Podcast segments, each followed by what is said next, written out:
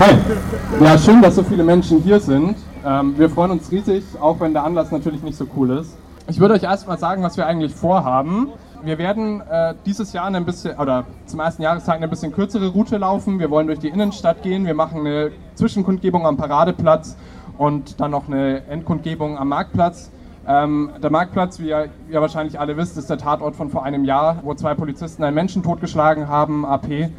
Ja, am Marktplatz wollen wir dann auch noch kurz eine Schweigeminute abhalten und am Ende der Kundgebung gibt es die Möglichkeit, am Tatort äh, Blumen und Kerzen niederzulegen.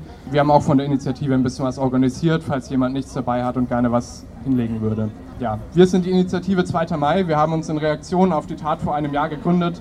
Ähm, vor einem Jahr wurde ein Mensch, AP, am Marktplatz von zwei Polizisten ähm, im Zuge einer Verfolgungsjagd totgeschlagen das ist unmöglich, dass das passiert. Sowas darf nicht passieren, aber sowas passiert immer wieder.